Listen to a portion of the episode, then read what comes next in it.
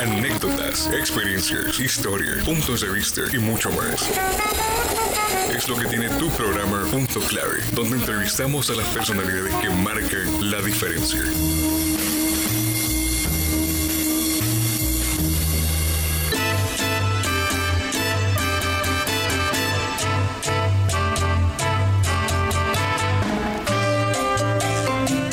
Bienvenidos a su programa Punto Clave. Les saluda Carlos Alvarenga. En esta ocasión me acompaña un invitado de lujo, como todos los programas de Punto Clave. Pues en esta oportunidad me acompaña Abraham Espinosa, quien es el licenciado en periodismo por la Universidad Nacional Autónoma de Honduras, esta casa de estudios, con una especialización en cine y televisión. Es director de cine dentro de lo que destaca de lo que sea, entre otras producciones, así como ha sido guionista y también ha impulsado pues un trabajo eh, en la industria hondureña y está pues trabajando en su tercer largometraje que actualmente pues, está en producción. Pues bienvenido Abraham a este tu programa Punto Clave. Gracias Carlos por invitarme. Bien, eh, dentro de lo que estamos hablando un poco, eh, me gustaría saber que eh, pues tu conocimiento en, en el área del, del cine hondureño, el estado de lo, en cómo se encuentra la ley de cine y cómo ha favorecido la industria, principalmente aquí en Honduras. Fíjate que la ley de cine se, se publicó y se aprobó en el 2019. Desde el 2020 al 2023, eh, pues ya está reglamentada, principalmente para que los cineastas pues, puedan aplicar a fondos. Y además está trabajando el Instituto Hondureño de, Cinematografía.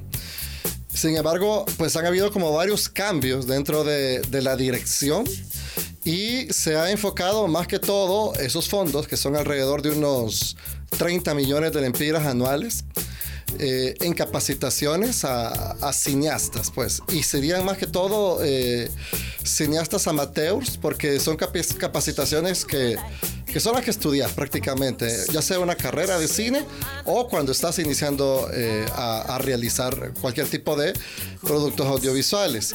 Entonces, fíjate que obviamente por la pandemia, eh, pero también eh, por, por, esa falta de, de proyectos, increíblemente desde el 2019 no se ha producido una película hondureña. O sea que ya tenemos cuatro años, y, y insisto, habiendo los fondos, de eh, no producirse ninguna película eh, con fondos. Eh, es decir, públicos. que del 2019 no se produce no. películas hondureñas, pero con esos fondos. O, o en a, general. Que no, no, se ha producido ningún tipo de película, porque las que se proyectaron en el 2021 y el 2022 eh, ya eran películas que venían produciéndose desde el, antes del, de la pandemia. Mm. Entonces, eh, sí están los fondos, eh, no sé bajo qué condición los otorgan. Antes había unos, unos, unos como premios o, o participabas como una especie de concursos pero solo para cortometrajes. Ya per, película largometraje de ficción eh, no se ha producido ninguno hasta el momento. ¿Y qué hace falta entonces para que, pues, bueno, tú que con conocimiento mucho de, de la industria, eh, para que finalmente pues eh, se empiece a desarrollar eh, más películas, o sea, se empiecen a hacer más filmaciones, no, no necesariamente implicaría que, que, se utilicen esos fondos, sino también otras, sí. otras, otras líneas de financiación. Fíjate que eh, ese es un, es un fondo que nos puede ayudar bastante a nosotros los cineastas, pero sí, claro, eh, también la ley de cine tiene una, un apartado en el cual ayuda mucho a los cineastas que buscan financiamiento eh, privado. Entonces, en ese sentido, hay un beneficio fiscal eh, en el cual se le otorgan a las empresas que donan o colaboran con algún tipo de, película. Pero volvemos a lo mismo. Yo creo que ya más que todo por cómo ha cambiado el, el, cine a nivel mundial, es que no se ha logrado llegar a una etapa final de producción. O sea, las películas que están ahorita están en etapa de desarrollo o en etapa de preproducción, ni siquiera en producción. Por lo menos no conozco de ninguna. Eh, entonces, aún no sabemos cómo ha llegado, cómo puede llegar a funcionar eh, ese tipo de beneficio fiscal porque estamos esperando que alguna de las películas llegue a, a etapa de postproducción y a partir de ahí eh, ver si es o no rentable para las empresas. Pero si realmente lo es, sin duda que a nosotros nos puede ayudar a- a- bastante porque es como el beneficio fiscal cuando donas para servicios sociales o para, sí, para, para trabajos sociales o para el mismo deporte solo que lo estás destinando para la creación de películas. Entonces, eh, estamos aún estudiando esa posibilidad, eh, pero hasta que lleguemos vamos a saber qué tan factible o no es. Bien, y, y todo esto, dentro de todo lo que se está desarrollando dentro del cine, eh, sí se está produciendo cine, pero no largometraje. ¿Qué se está produciendo actualmente? Cortometrajes. Eso me, me imagino también un poco de, de poco de animación. O sea, ¿qué es lo que está actualmente se produciendo la industria hondureña? Fíjate que estamos produciendo cortometrajes, pero los corto- cortometrajes no son rentables para nadie. ¿Por qué? Porque solo te sirven para los festivales. O sea, vas y participas en festivales en los cuales sí podés llegar como, si ganas, por ejemplo, te sirve como una vitrina de exhibición. Eh, rara vez podés distribuir un cortometraje, por lo general lo ves en- de manera gratuita. Eh, pero rara vez alguien te, te lo va a comprar para poderlo poner en plataformas o para ponerlo en medios de comunicación. Eh, sin embargo, sí ayuda muchísimo para el futuro director de cine que va a realizar largometraje, porque son los mismos, las mismas etapas de producción eh, entre uno y otro. Tal vez la diferencia podría ser tanto la duración como, como el presupuesto. Se está haciendo bastante también eh, películas documentales, siempre eh, dentro del género o dentro de la duración de cortometrajes. Y fíjate que cuanto a animación he visto muy poco, la verdad. Son como tres, cuatro productoras que tal vez están haciendo algunas, pero, pero son muy pocos. Sí he estado viendo bastante cine experimental, fíjate, y eso funciona muy bien porque, porque es un cine, un cine de autor eh, en la cual pues los directores comienzan a experimentar y a eh, contar historias por medio de eh, imágenes que despiertan emociones. Entonces, en ese sentido, pues hay grandes directores comenzaron así. Steven Spielberg, por ejemplo, eh, era uno de los directores que le encantaba hacer cine de, de experimental. Entonces, está bien que tengamos en ese sentido eh, algunos directores que estén realizándolo.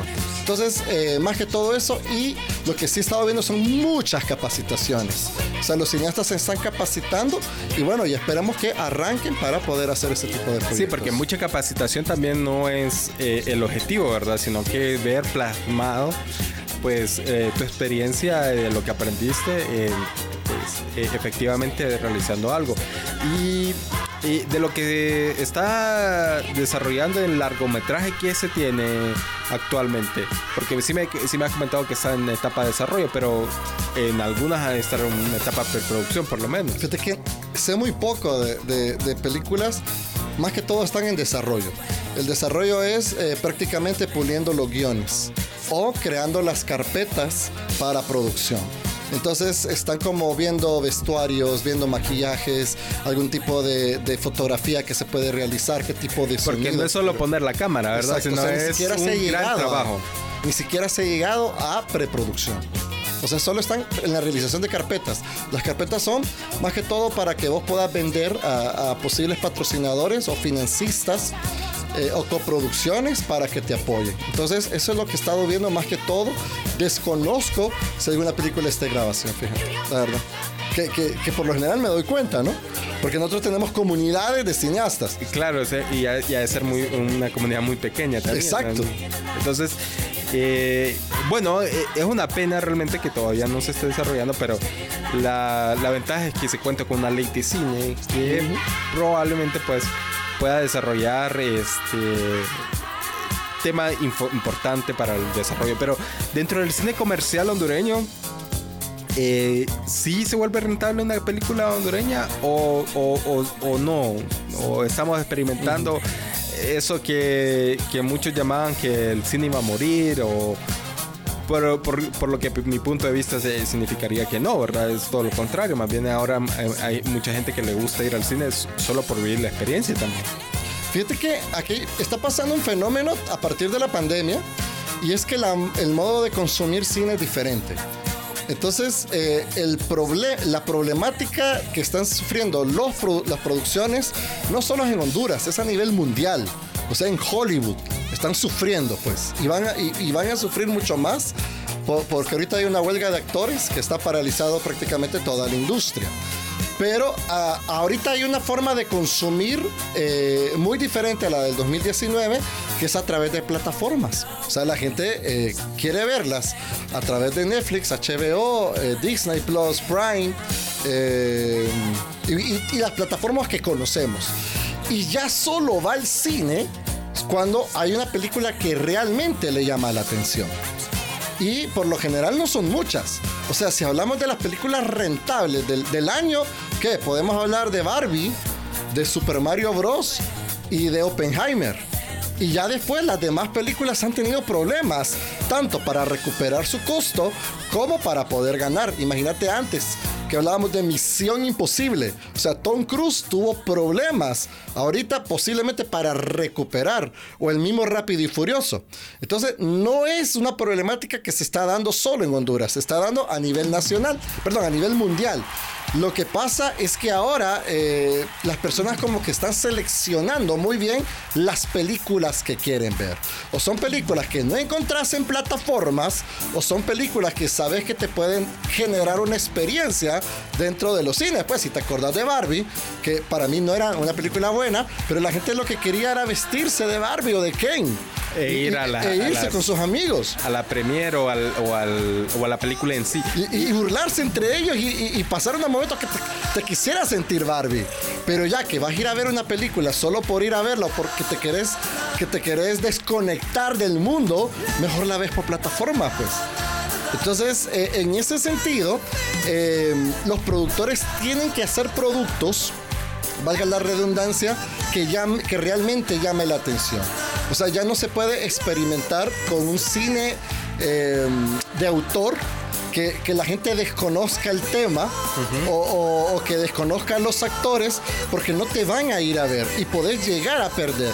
Entonces fíjate que yo conozco casos aquí en Honduras que todas las que se estrenaron en el 2021 y 2022 perdieron dinero. A excepción de mi película que fue La Cigüeña. Nosotros ganamos un poco, un poquito, pero estoy seguro que hubiera sido en el 2019, eh, hubiera sido otra historia. Por lo menos nosotros o sea, recuperamos la inversión y ganamos. Pero después todas las películas que me siguieron perdieron. Entonces tenés que ser muy inteligente al momento de producir una historia. O sea, historias que llamen la atención. Historias que los hondureños se puedan sentir identificados y que digan, ok, voy a gastar mis 100 lempiras de boleto y mi tiempo para ir a ver esta película porque sé que no la van a poner en plataforma o no la van a poner en televisión. Entonces tenés que tener como como mayor pensamiento para, para poder hacer esa película. Y esta eh, actividad que está desarrollando un canal de televisión en cuanto a poner películas hondureñas en un determinado espacio, eh, funciona para los productores de cine para darse por lo menos una proyección dentro de la, de la de, de, la industria o tal vez no funciona para ustedes? Fíjate que a mí me funcionó. O sea, yo como productor a mí me funcionó. Y creo que para el canal también funciona, porque no hay otro tipo de plataformas donde las puedas ver. Entonces, rara vez alguien sube una película hondureña a YouTube. Eh, en plataformas como HBO, como Netflix, te piden varios requisitos técnicos, no tanto de historia, sino técnicos para poder eh, eh, vender, comprar tu película. Entonces, no hay la plataforma para poder ver las películas. Tal vez sería el mejor negocio ese de generar la plataforma entre el cine hondureño. ya se intentó, ya te cuento, espérame. solo termino de responderte esta para contarte la de la plataforma que se intentó hacer. Ah, entonces para el canal es muy, es muy, muy rentable porque se vuelve un producto exclusivo para las personas que lo ven. Si te fijas, ya no hay productos exclusivos. Las novelas las ves en una plataforma. Los conciertos los ves en una plataforma. Yo la vez pasada vi el partido del Motagua, esa prisa, en una plataforma, ni siquiera en el canal local. Entonces, estas películas sí se vuelven en productos exclusivos de los medios de comunicación. El problema, que aquí sí yo eh, escuché una discusión o un debate que se hizo, es que estos canales no quieren pagar dinero, sino que te quieren pagar a través de eh, publicidad para que ellos promocionen las películas en el cine y, y, y vos las puedas promocionar, ¿no? Eh, entonces, ahí en ese sentido no es rentable. Y en ese, eh, en ese caso, yo les conté mi experiencia, que yo mis dos películas, yo sí las vendí por dinero. O sea, eh, a mí me ofrecieron la publicidad, pero yo les dije, no, yo quiero el dinero. O sea, yo la publicidad, mm, póngamelo como un plus, pero yo quiero el dinero. Entonces, en ese sentido, a mí me fue rentable. Pero mis compañeros cineastas me dijeron, no, pero a mí me ofrecieron, me ofrecieron publicidad. Bueno, allá vos sí, lo aceptaste. Pero yo me cerré de que quería dinero. Entonces, a mí me fue muy rentable y conozco otros compañeros que también les fue rentable. Entonces, yo vendí mi película eh, en canales locales y además vendí mi película en canales internacionales. Mm. Pero eso es una una negociación. Entonces sí funciona. Y con respecto a tu segunda pregunta, fíjate que sí se hizo una plataforma que era de películas centroamericanas y estaba más que todo enfocada a los Estados Unidos. Entonces era realmente muy buena idea. Lo que pasa, Carlos, es que el latino no le gusta pagar la gente quiere de gratis todo. Quiere todo de gratis, ¿no? Sí, o sea, Netflix te copias la, el, el, el usuario como 5 o 10 personas. ¿Estás fijado que hasta hay unas personas que te venden te venden Netflix, HBO, eh, Disney Plus por 130, que son como... Venden todo el, paquete. Te venden el paquete porque son usuarios que ellos compran y que después te lo venden como bien barato. Entonces, al, latinoamericano, no solo al, hondureño, no le gusta pagar. Y esta plataforma tenías que pagar como 6 dólares, pero el, el catálogo era bien limitado porque aún no tenían tantas películas. Era más que todo cortometrajes, cortometrajes que los podías ver en YouTube. Entonces, en ese sentido, no le fue tan bien y quebró, no siguió. Pero que era muy buena idea, me parecía muy buena idea. Entonces ahí era como que ponerle más, más catálogo de películas y tal vez poner como una promoción más barata, porque 6 dólares vos decís, ah, pero es poquito, pero lo mismo te cuesta Prime. Y Prime es una infinidad de películas del mundo. Sí, entonces no, no valía como la oferta lo que me estaba ofreciendo con lo que yo podía pagar. Exacto. Y en cuanto a, las películas, tal vez eh, no había algo mucho más atractivo, ¿verdad? Por el catálogo. Entonces, eh, bueno, una lástima eso siempre ocurre. Pero eh, dentro del cine comercial hondureño, destacamos que está muy enfocado mucho en el tema comedia, ¿no? Sí.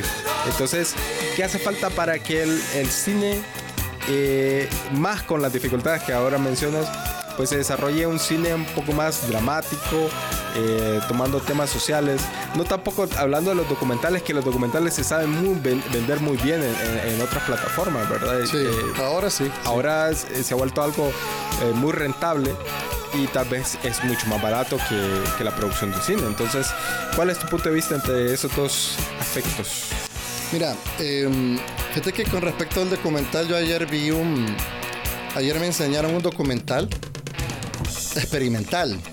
Y yo le decía al productor que estaba en una mina de oro. Porque realmente era, era un documental impresionante, Carlos. Era impresionante lo que, lo que vi, alucinante. Era productor hondureño. Por... Era un productor hondureño. Alucinante lo que vi. Y, y yo le decía, mira, le decía, este documental es calidad Netflix. O sea, vos te vas a Netflix y le enseñaste este documental y, que, no, que no sea como, como, como que te sorprendas porque te lo compre. Porque realmente estaba, estaba como, como bien realizado. Entonces, eh, los documentales pues tienen eso, pues que, que, están siendo muy comercializados y están siendo muy consumidos gracias a las plataformas. Antes te las ponían como relleno en los canales de televisión. Claro, sí. Pero ahora ya no, a la gente le, gusta ver hasta serie de documentales. Entonces puede ser bastante rentable. Y con respecto a lo, de, otro que me preguntabas, eh, es que la comedia eh, es más fácil de hacer, más barata, pero no significa que no sea compleja. Porque... No, claro, nadie está hablando de que no sea compleja. Lo que, lo que pasa es que eh, dentro de mi perspectiva y de mi opinión personal, es, siento que se ha optado por un género y tal vez se ha dejado de hacer otro que probablemente eh, por pensar que no se pueda vender. O sea, Es, que, es que lo que te voy a decir. O sea, es complejo hacer comedia porque una buena comedia que te haga reír es rentable, pues. Pero si vos te fijas, las películas que más son rentables son las películas de terror, las comedias y las de cómics. Entonces, en ese sentido, la gente prefiere hacer comedia. Pero vos me decís, ok, ¿cuándo vamos a ver otro tipo de películas? Yo creo que lo vamos a ver pronto. Estos que se están capacitando, que te estoy diciendo, están haciendo otro tipo de películas. Ya, ya hay un drama, eh, más que todo de ese tipo de películas festivaleras, que le llamamos, que, que van a los festivales y ganan o ganan o, ganan o selecciones. Lo que pasa es que no se vuelven tan rentables, no porque no sean buenas, Carlos, sino que los dramas no son rentables. O sea, a nivel mundial, un drama no es rentable. Spotlight, la película ganadora del Oscar, de, que era de periodistas, eh, era un drama y no le fue bien a nivel económico. Entonces, aquí vos tenés que medir, ok, tengo mi dinero, un fondo propio, ¿Qué voy a hacer? ¿Una película que gane festivales o una película que me genere dinero? Eh, pero en el caso, digamos, de la película que se rentó, que se mm, estrenó hace poco, mejor dicho, eh, esa de Sonidos de Libertad, que es una película dramática que toma, toca temas muy escabrosos, podría decirse. Entonces, eh, digo, mm, la película se convirtió en un fenómeno dentro de lo que se sepa y se hizo mucho mucho ruido acerca de ello. Entonces, mi consideración en este caso, no sé si la compartes, es que también se puede desarrollar un tipo de cine que, pueda darle eh, valor a ese tipo de historias. Tal vez no, no lo más rentable que la comedia, pero sí. Fíjate que Sonidos de Libertad tienen como un caso de estudio, podríamos hablarlo como tal, porque eh, la verdad la película hizo más ruido que cualquier otra. O sea, hizo más ruido que Misión Imposible. O sea, había, una, había un lado de, de, promoción por redes sociales muy fuerte. La película que no quieren que veas, te la vendían. Y creaba como, como un morbo para, para, para ir a verla y no decepcionaba. La verdad que la película es muy buena, a mí me gustó mucho. Yo la fui a ver como tres veces y, me gustó, pues. ¿Por, qué? Por amigos que me dicen, hey, ya la viste, que, que dicen que está buena, que, y, en ese sentido, pues, pues funcionó bastante bien. Em, yo creo que, que tendríamos que, potillo, tendríamos que estudiar ¿Qué fue lo que hizo? Que yo, pues lo que veo fue que hubo una promoción por TikTok, ¿te acordás? Que por ahí te la, te la, te la tiraban que llegó a funcionar y, tratar de, de, realizar algo similar para nosotros. Eh, podría funcionar. Eh, eh, era una combinación rara, porque la verdad la película no es una película independiente, vos. O sea, era una película de bajo presupuesto, pongámoslo. Pero no era independiente, Mel Gibson era productor. Entonces. tenía. Sí, o sea. Tenía su buena inversión. Tenía 14 millones detrás de, la, de realización. Lo que pasa que sí estaba bien hecha. O sea, eh, vos, mirabas la película y no te aburría, te gustaba la, la historia, te atrapaba, te despertaba emociones. Entonces, e, ese tipo de cosas pues llegó, llega a funcionar. Pero, como te digo, yo creo que son de las pocas películas rentables que, que podemos mencionar de este año. Bien, hablando ahora entonces un poco, ya mencionaba un poco lo del cine mundial, entonces, eh, ¿y qué, qué, se vislumbra? ¿Qué nuevas tendencias estamos observando dentro del cine mundial a nivel global? ¿Qué es lo que eh, pues la industria está desarrollando actualmente? Pues yo creo que eh, se tienen que buscar mucho las películas que, que, te decía, que te llamen la atención. Como por ejemplo las sagas funcionan. Eh, las segundas partes o terceras partes de alguna película. Eh, ¿Por qué? Ah, en este caso ya no funciona aquel, aquel dicho que decía que las segundas partes no eran tan buenas. Pues fíjate que si la primera funcionó, o que vamos a ver, mira que hay una tendencia de que dicen que las películas de superhéroes van, van a la baja, ¿no? Entonces, eh, se están esperando películas como The Marvels o, películas como Aquaman de superhéroes. Vamos a ver cómo funcionan dentro de, la, cartelera o, la de la de los hombres, lo- los, los juegos del hambre. Vamos a ver qué tal funcionan esas películas. Pero la verdad que se tiene, se parece que no van a funcionar como antes, pues, como- porque como lo que te decía, ahora como que las personas como que piensan mucho más eh, para ir al cine, ya buscan algo, buscan más experiencia que eh, que historias nuevas. Entonces, eh, Fíjate que yo creo más bien que vamos a regresar a, a la época de los 70s, 80s, cuando, cuando un año de películas se enfocaban en tres o cuatro blockbusters. Porque si te fijabas ahorita, salieron desde mayo hasta agosto, todos todas las semanas, blockbusters. Pero no todos pegaron. Entonces, eh, antes solo ponían una, tal vez a final de año, dos a mitad de año y eso era todo. Pues en los años 70, en los años 80 podría llegar a ser. ¿Por qué? Porque ya, la- ya hay compañías que están en aprietos por, por invertir grandes cantidades de dinero y que no les es rentable. Uno de ellos, sorprendentemente, es- Disney. Disney, si vos sacas un- un- un balance en este año, tiene más pérdidas que ganancias. Entonces, realmente puede llegar a, a temblar la, la industria. Es un tema particular. Bien, eh, Abraham, ya para culminar este podcast eh, de punto clave, eh, me gustaría que pues nos ahondaras, digamos, en bajo de tu experiencia, este, ¿qué sin duda es lo que más debemos esperar para el cine hondureño y también para el cine mundial? ¿Qué, qué grandes tendencias deberíamos de estar pendientes? Eh, sé que esta entrevista es más que todo eh, hablar un poco más de la industria hondureña y todo eso, pero sí me gustaría como que Sí, val- valoremos, vinculados, ¿va? sí, valoremos un poco este, esas tendencias que tal vez deberíamos como espectadores tomarlas en cuenta. Mira, yo quiero, quiero creer que los, los- los directores que se están capacitando en este momento ya comiencen a hacer sus propias películas. Eh, lo- ¿Sabes lo que me da miedo? Que yo me capacité, lo- las mismas capacitaciones la- las tomé hace como 11 años. Y, y yo empecé a hacer cine. Y hay compañeros míos que se capacitaron al lado y que no han hecho una película. Entonces me da miedo de que, que pase lo mismo con esta nueva generación, que solo se estén capacitando pero que no encuentren o el valor o el financiamiento para poder hacer sus propias películas. Porque al final tiene que ser ambos. Tenés que tener, tener el dinero, obviamente, pero también tenés que tener el coraje para poder eh, realizar cine. eh, por un lado.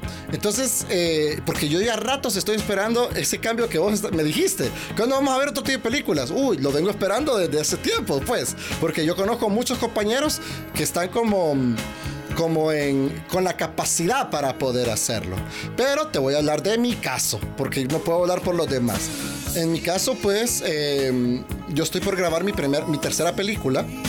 ¿Cómo se va a llamar? Se va a llamar El hombre se ha vuelto loco. Y, y realmente me volví loco porque para hacer cine en esta época tenés que, no tenés que estar cuerdo, pues. Pero la verdad nunca he estado muy cuerdo. vos. Entonces en ese sentido me, me ayuda mucho.